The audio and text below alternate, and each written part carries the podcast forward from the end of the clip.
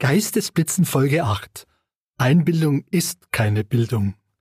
Warum wir sehr viel weniger wissen, als wir denken. Und wie wir das ändern können. Geistesblitzen. Schatzsuche im Unbewussten. Was es bringt, wie es funktioniert und was dabei herauskommt. Herzlich willkommen bei Geistesblitzen bei Intuition und gesundem Menschenverstand. Der Podcast für Menschen, die selbst empfinden, selber denken und eigene Schlüsse ziehen. Ich bin Peter Simon Fenkert. Bildung wird allgemein als Schlüssel zur Freiheit angesehen. Mehr Bildung, besseres Einkommen, mehr Zufriedenheit. So ist die Vorstellung. Doch Bildung so wie wir sie heute kennen und praktizieren, kann Menschen in gewisser Weise auch versklaven, deren geistige Freiheit und Flexibilität massiv einschränken. Warum das mehr oder weniger jeden von uns trifft und wie wir damit umgehen können, das ist Thema dieser Folge. In kaum einem anderen Bereich weicht meine Überzeugung so völlig von dem ab, was so allgemein geglaubt wird. Sie werden staunen. Thema Bildung. Es geht dabei um Menschen, die viel wissen, sich im Grunde genommen aber ziemlich dumm anstellen. Sie gehören natürlich nicht dazu, es sei denn, hm, dazu kommen wir noch. Die Menschen, von denen ich spreche, sind leicht zu erkennen. Sie sind unausgeglichen, unzufrieden, fühlen sich sinnentleert, kurz, sie stehen sich selbst im Wege. Es gibt immer mehr kluge, Unzufriedene, die den Fehler in System und Gesellschaft suchen, denn sie selbst sind ja gut ausgebildet oder gar studiert. Auf gar keinen Fall kann es an ihnen liegen, dass es immer schwieriger wird, wohl möglich eh alles bald den Bach runtergeht. Sie blicken sich um und sehen, lauter Falschfahrer unterwegs. Sie selbst wissen natürlich ganz genau, wo es lang geht. Kennen Sie solche Menschen? Bildung ist doch nichts Schlechtes. Es ist eine Möglichkeit, Erfahrungen an die nachfolgende Generation abzugeben. Nicht alle Fehler selbst machen zu müssen, das wäre doch etwas. Warum denn macht Bildung so wie sie heute praktiziert wird, so unzufrieden. Zunächst einmal wäre zu untersuchen, was eigentlich durch Bildung gebildet, also geformt wird. Es sind Menschen. Menschen in der Ausbildung, auch in der Schule oder im Studium. Die bekommen durch eine Art Trichter Wissen eingepflanzt. Das bedeutet, dass in relativ kurzer Zeit sehr viel Informationen aufgenommen, also ins Gedächtnis hineingestopft werden müssen. Juristen müssen sehr viel auswendig lernen, auch Mediziner eine Unzahl an lateinischen Ausdrücken. Anderen Fachbereichen geht es ähnlich. Es muss in immer weniger Zeit immer mehr Informationen eingetrichtert werden. Die Antwort darauf? Zunehmende Spezialisierung. Der Fachmann wird in einem immer kleiner werdenden Bereich der Experte. Dort hat er den Durchblick, oft auch nur den Überblick. Zeitweilig. Denn alle fünf bis zwölf Jahre verdoppelt sich das Wissen. Mit beschleunigender Tendenz. Moment. Mein Bullshit-Detektor ist eben angesprungen. Kennen Sie das Gefühl? Sie hören etwas, aber es fühlt sich falsch an. Es könnte sein, dass dieses Signal aus der Intuition stammt, aus einem Bereich tief in uns. Dort empfinden wir, was richtig ist und was falsch ist. Es fühlt sich für mich beispielsweise falsch an, etwas Lebendiges zu töten oder auch nur zu lügen. Dieses schlechte Gewissen gehört zur gesunden Empfindungsfähigkeit von uns Menschen. Damit stellen wir fest, wann etwas nicht stimmig ist. Nicht, weil es uns nicht in den Kram passt, das wäre ein anderer Bereich, sondern weil es uns auf einer höheren Ebene widerstrebt. Achten Sie mal darauf. Das kann sehr aufschlussreich sein. Und äh, wenn das Gefühl heftig ist, nenne ich es mein Bullshit-Detektor. Der springt bei mir wahrscheinlich sehr viel häufiger an als durchschnittlich. Aber das ist berufsbedingt. Außerdem achte ich besonders darauf und mache dadurch hin und wieder überraschende Erkenntnisse. Viele Themen, über die ich hier berichte, haben sich mir so diese Weise aufgedrängt. Ich spüre dann hinein, warum sich mir innerlich die Haare aufstellen. Und diese Empfindung zeigt in diesem Fall auf den Ausdruck Wissen. Der Begriff Wissen fühlt sich für mich falsch an. Eindeutig. Ich habe von Wissen gesprochen, doch das stimmt nicht. Der Begriff ist falsch.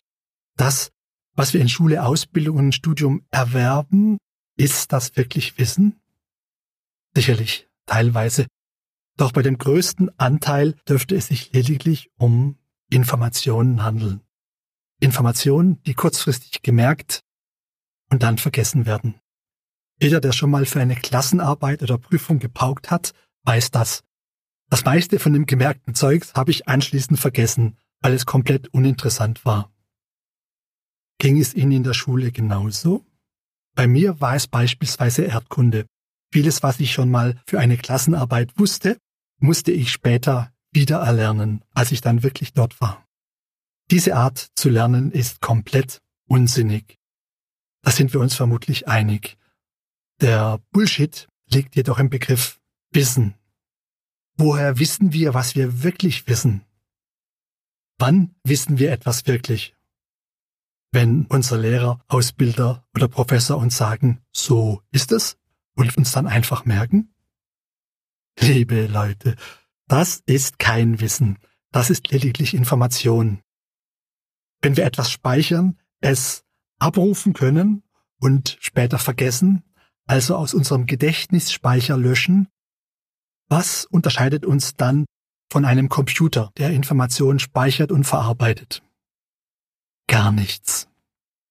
Das ist ja das Dilemma.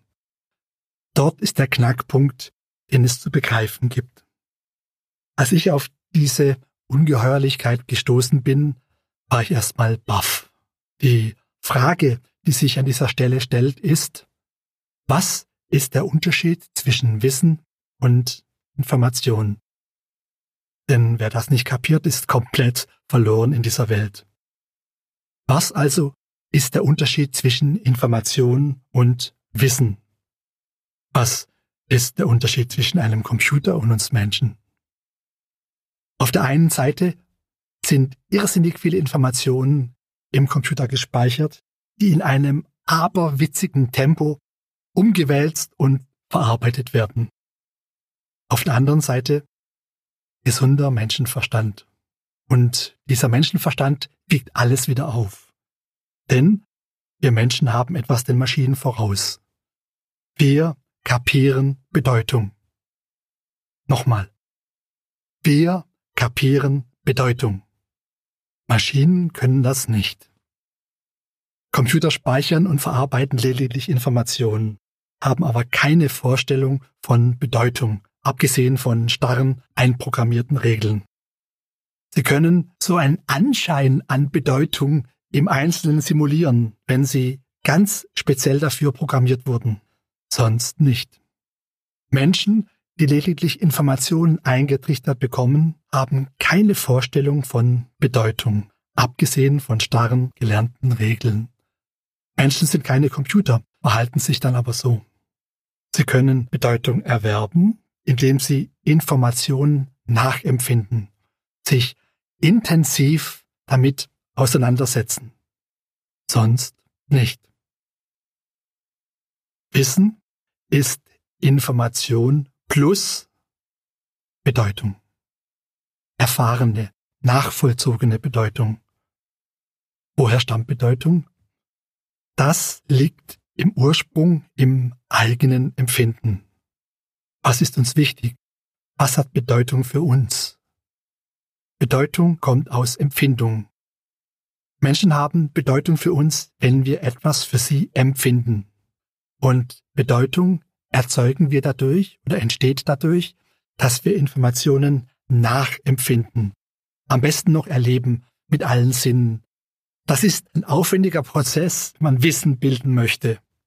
Der Begriff Bildung weist darauf hin, weist darauf hin, dass erst etwas entstehen muss.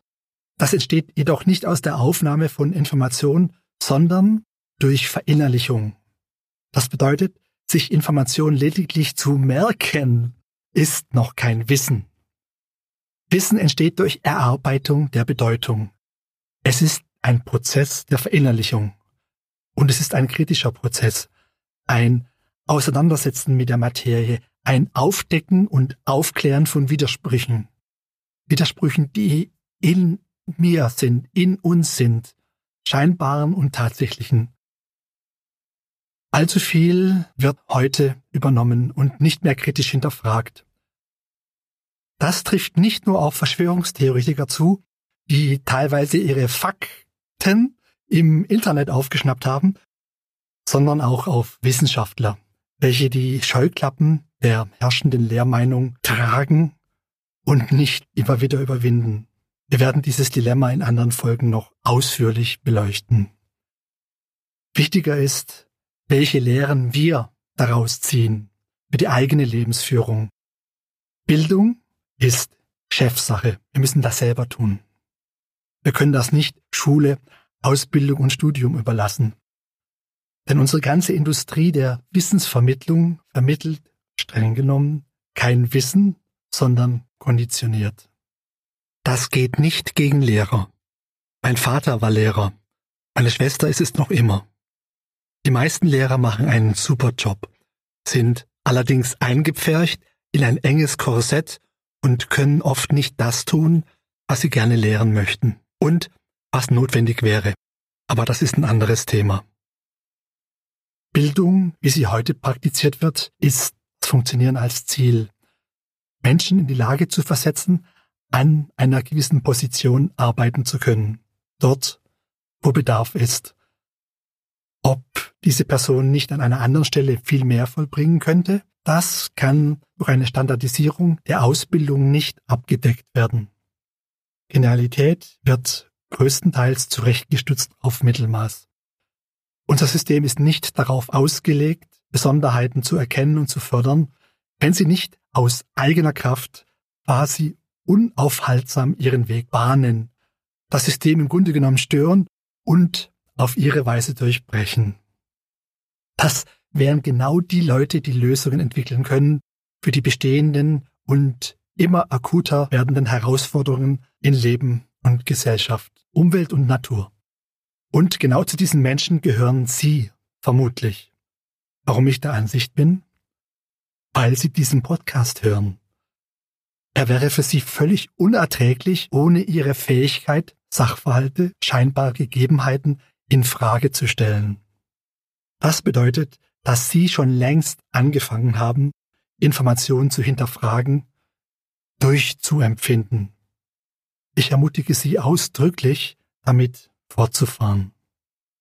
Nicht dazu, um in Opposition zu gehen, um einen Widerstand zu bilden, gegen alles oder jeden vorzugehen, sondern zum Eigengebrauch, um selbst mehr Durchblick zu bekommen, um selbst bessere Entscheidungen zu treffen, ganz persönlich, und um sich von unnützem Ballast, von Ansichten zu befreien, die so viel einschränken und verhindern.